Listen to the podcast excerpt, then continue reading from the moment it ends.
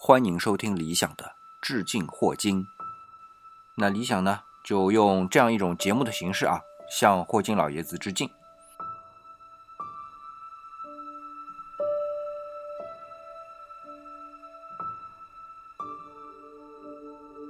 好了，废话不多说啊，我们进入第二章：空间和时间。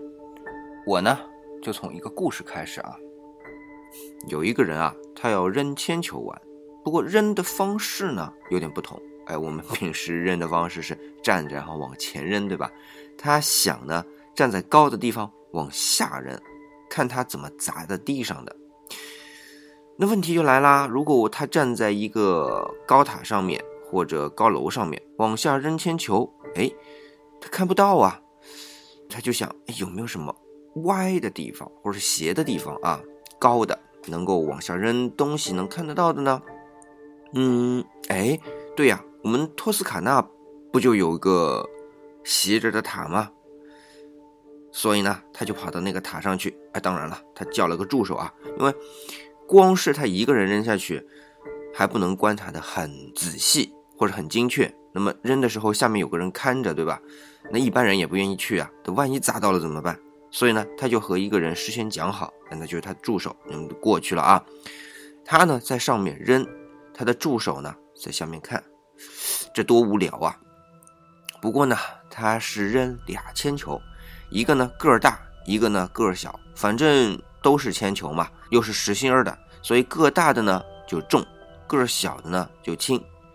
老实说啊，他其实是想做实验啊。因为按照当事人的一种想法，就是越重的东西它呢就掉落的越快，越轻的东西呢就掉落的越慢。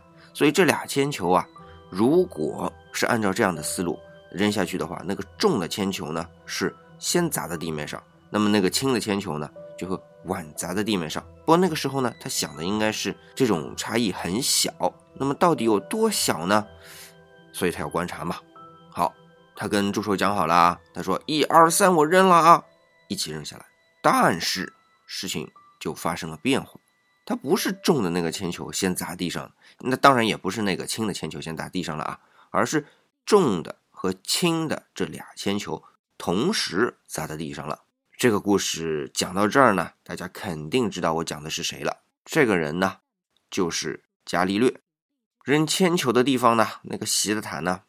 哎，它就是比萨斜塔。顺便，理想插一句啊，这比萨斜塔呀，是比萨城，就是在今天的托斯卡纳地区。那么当时呢，它不叫意大利啊，当时还没有意大利呢。那么今天我们称之为托斯卡纳地区的这么一块地方啊，那么在当时呢，只是基于语言和文化的一种概念上区域，那实际上是并没有什么行政关系的啊。但是那个托斯卡纳呀，最重要的一个城邦呢。就是佛罗伦萨啊，按照我们诗人徐志摩的翻法呢，叫翡冷翠啊，这个名字十分好听。那么所以呢，以前有一本书叫《十日谈》，很有名的啊，有一个译名呢，就叫《翡冷翠之夜》啊，这个就不多说了。我们就说回那个比萨斜塔啊，它其实是一个钟楼，所以上面是空的。当时什么呢？就是上面咚咚咚，到时候了向大家报钟啊，因为它就在教堂旁边嘛。好，这样的一个故事，大家都很熟悉的。李想告诉大家是错的，为什么呢？因为从一开始啊，伽利略就想着这个差异有多少呢？那么如果这个差异很小的话，以当时对于时间的计量啊，也就是当时压根儿就没钟表。那么没有钟表的情况下面，你要计量这么小的单位差多少是很难的，几乎是不可能的。那怎么办呢？所以真实的情况啊，是伽利略找了一个斜板儿，斜面平的啊，非常平的斜面的一个板儿，然后呢来滚这俩铅球，也是一样的啊，一个个儿特大特重，一个呢小很多也轻很多。当时是用大理石板做啊，这样呢就尽量的减少摩擦。然后一二三一起滚，那边呢有个人在观察，当然也是计数了。计时间，那按理也是这样啊，重的它就能先到终点，轻的呢晚一点到终点。而事实上，他们是同时到终点的，因为斜面啊就把下降的这个速度给减缓了。嗯，所以观察起来呢就能方便很多。那么这个实验呢，它来回做，来回都是同样的结果。嗯，对于伽利略来说，他就得出了一个结论，并不是轻的东西速度慢，重的东西速度快。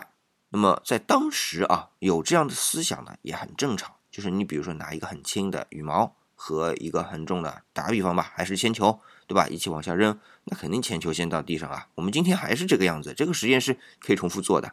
可是这个实验当中有一个问题，当时的人啊，特别是在古希腊的时候，亚里士多德就提出这个问题的嘛，他就忽略了有空气在。哎，那个空气也是很晚才发现的啊。那么不光是有空气在啊。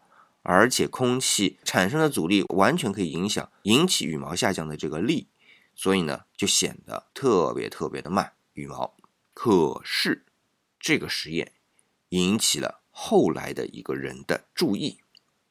我们现在的小学课本啊也有这么个故事啊，这个人穿着斗篷，然后在一个大风天里边，迎着风又跳，逆着风又跳。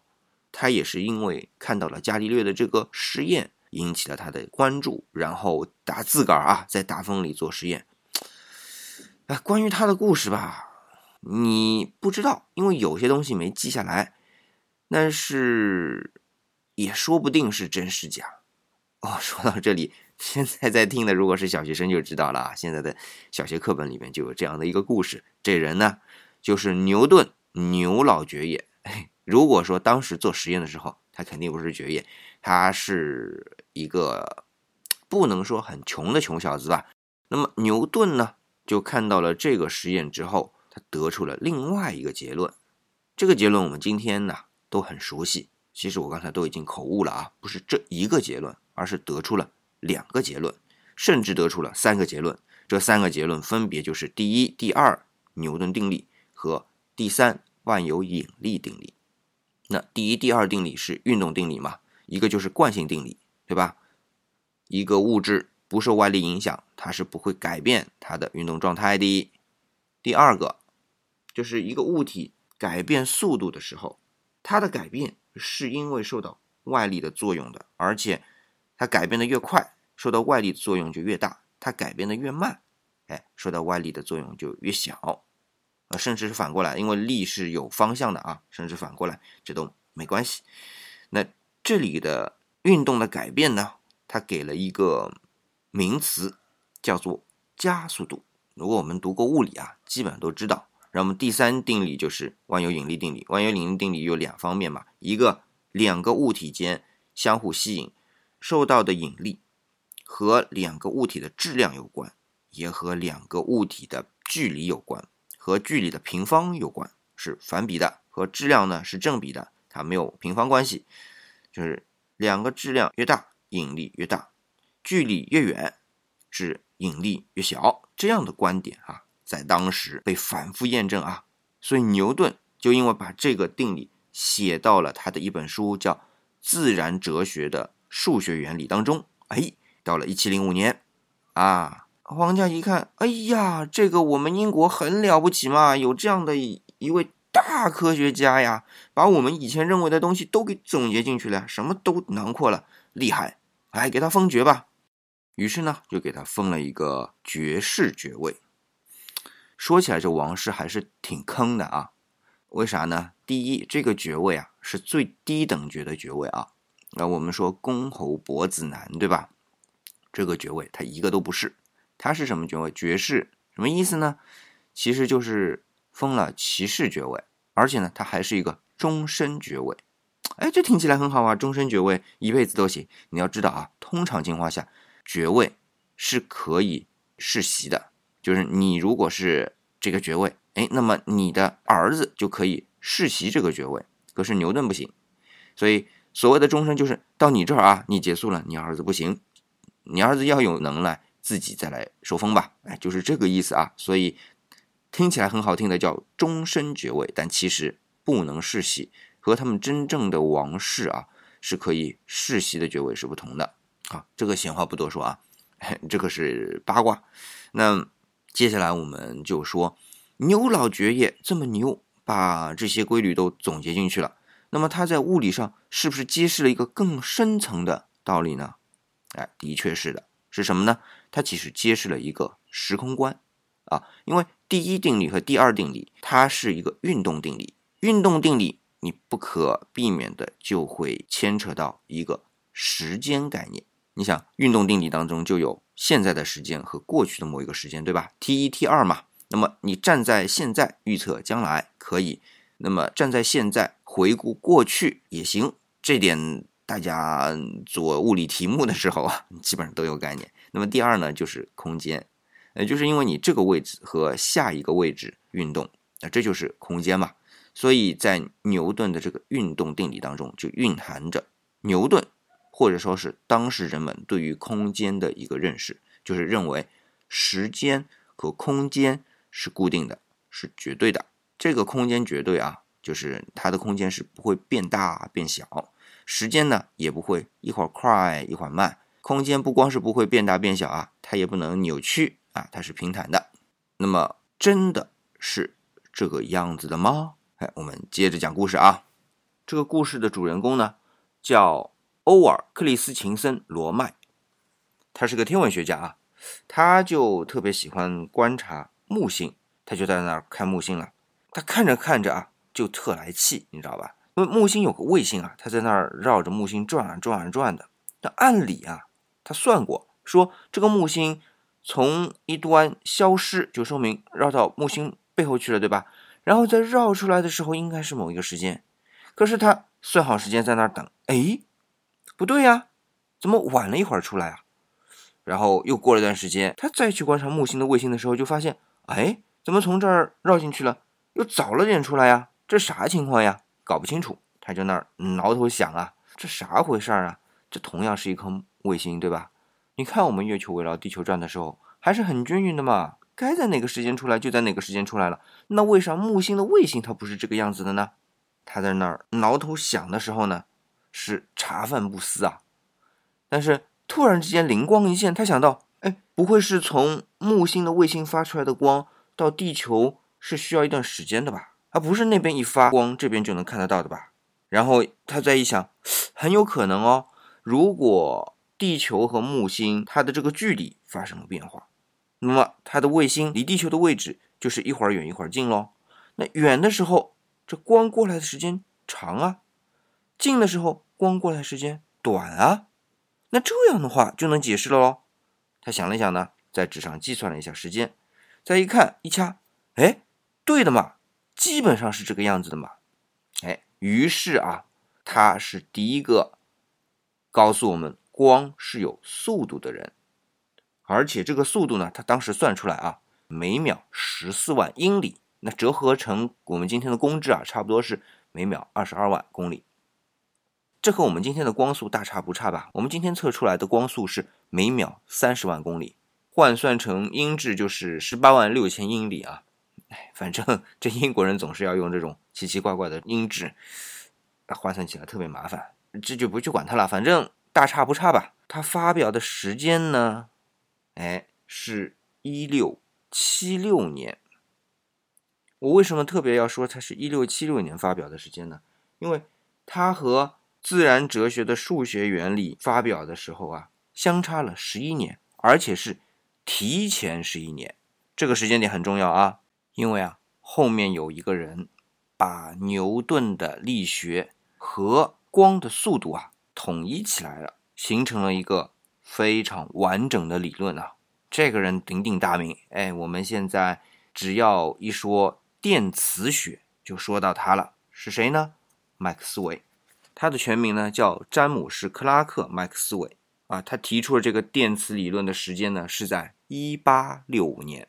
我们算一算啊，1676年发现了光的速度，十一年之后，也就是1687年，自然哲学的数学原理发表，然后再到1865年，中间相差九十多年。这九十多年又是什么样的情况呢？这九十多年啊，中间还隔着一个伟大的电学大师法拉第。法拉第啊，是发现了电和磁是一回事儿，就磁能转变成电，电能转变成磁，而且基本上马达的原型啊就已经出来了，就是用电还能变成动能。那么麦克斯韦呢，就是在法拉第的基础上啊，用微积分把它统一成了一个麦克斯韦方程组，开创了一门学科啊，叫电动力学。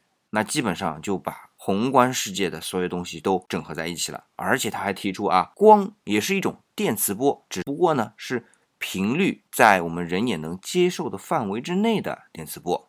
那么既然是波，它就要有一个传播的速度。我们在牛顿定理的时候啊，还有一个隐藏的信息，就是运动是相对的。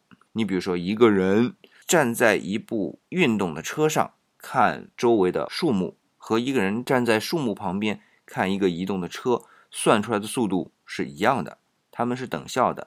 但是前提是要看你用哪个作为参照物。那如果说我在两部运动的车上一起算，算出来的速度就是不一样的，所以它是一个相对的。而在麦克斯韦的时候，他也提出了一个相对的东西是什么呢？就是光速是相对的，相对于谁呢？相对了一个叫。以太的东西，但是这个以太的东西啊，就给我们造成了一个很大的麻烦。我还是先说一下啊，这个以太不是麦克斯韦发明的。以太呢，在古希腊哲学家亚里士多德那里就提出来过。反正我们经常说到很多物理东西，最早就是导致到亚里士多德那儿去的啊。那然后呢，比如说像胡克也提出来过以太。胡克也是一个英国的大物理家啊，而且呢。他跟牛顿还不对付，那既然不对付了，那牛顿应该反对以太对吧？不是，牛顿也承认以太的存在的。那比如说像后来法国的笛卡尔对吧？他还创立了所谓的以太漩涡说，所以以太就是这么一路继承下来的啊。那问题是现在到了光，说也是依照以太运动的话呢，那是不是整个宇宙当中都存在以太的？可是呢，前面说的麻烦就来了，光是相对于以太的运动了，那也就是说整个宇宙都充斥着以太喽。那么也就是说，地球是穿行在以太当中的，地球也是相对于以太在运动了。那么太阳呢？以当时的理解，太阳如果作为中心的话是固定不变的，也就是太阳相对于以太是静止的。可问题就在于观察出来的结果啊，我们。如果感兴趣啊，可以去翻一个像迈克尔逊莫雷实验，这也是两个很有名的物理学家，他们设计了这样一个实验之后呢，得出的结果是零，也就是说，地球相对于以太是不运动的。问题大就大在这里，假设太阳相对于以太是固定的，地球围绕着太阳转，光又穿越的整个以太，那么以太相对应于光有一个固定的速度。光相对于以太也有个固定的速度，而地球围绕着太阳转，地球相对于以太是零，太阳相对于以太也是零。地球围绕着太阳转的时候，这个以太到底怎么搅和的？所以谁都没有办法去解释这个情况。这可是把所有的科学家全给绕进去了呀！直到五十年之后，也就是一九一五年，大名鼎鼎的阿尔伯特·爱因斯坦啊，就提出了广义相对论，就把这个事儿给解决了。这广义相对论啊，要说之前得再往前推十年，先讲一个狭义相对论。这个狭义相对论呢，看它是一个惯性系里面的东西，也就是它不考虑加速度。这个呢，咱们具体不说，但是有一个概念，首先是要确定的，就是在宇宙当中啊，光的速度是恒定的，就是在没有受其他的影响的情况下啊，是以每秒三十万公里的速度向前进的。那么到了广义相对论的时候呢，它考虑到了外界的影响，什么影响呢？质量。其实它引力呢是在质量的作用下面产生的。它的思路是这个样子的啊，我们的时空不是三维的空间加一维的时间，而是四维的空间加一维时间。那么在四维的空间里边呢，光是以直线运动的。那么由于质量呢，它把三维的空间啊。就搅吧搅吧起来了，怎么样呢？有高有低。比如说重的地方，比如像太阳，它的质量很大，对吧？很重。哎，它呢，我们就这么理解吧。它把那个三维空间给蹬了个坑。那蹬了个坑之后呢，我们因为只能看到三维空间嘛，那么从四维空间走直线的那个光，投射在三维空间瞪了个坑的那种 情况下，我们看到那个地方就就打了个弯儿，就就类似什么呢？如果看高尔夫球呢，它的那个球洞口啊，有个像喇叭口一样的东西。当我们去推杆啊，打一个 birdie 就长推杆的时候，高尔夫球呢是沿直线过去的。如果它不是正中的，都掉那坑里的时候，它如果从旁边走啊，它那弯坑的时候，它会哎有一个小小的。圆弧，然后又变成直线出去了，就类似这样的状态。当然了，这这不是很形象啊，但是差不多这感觉吧。那就跟我们行星围绕着太阳转其实是一样的。什么呢？这太阳瞪了一个大坑，然后周围的空间、时间都被瞪下了一个大喇叭口。然后在四维空间当中，我们的地球啊、火星啊，全都是。直线走的，但是投射在太阳瞪着这个大坑上呢，哎，它就是沿着一个圈圈在运行。所以我们在三维空间里面看到啊，我们始终是绕着太阳在运行的，它就是这样的一个概念。那么从三维空间上面看是绕着太阳转的，所以它从三维的意识来看，它就被吸引住了。所以它那个引力啊是这样的一种解释。那么。这样的一种解释，就发现我根本就不需要借助以太来说光线相对的运动了，这是一点。那第二点，我们的引力也似乎被解决了，能被解释成一个大坑上面转啊。然后呢，还有空间，也就说明了质量大呢，能把空间给瞪个大坑。所以引力啊，空间呐，时间呐，就被这样统一在了一起。那。时间的简史第二章，时间和空间呢？今天我们就讲到这里。有了时间和空间，我们再回过头去看宇宙，它又是什么样子的呢？我们下一期再聊。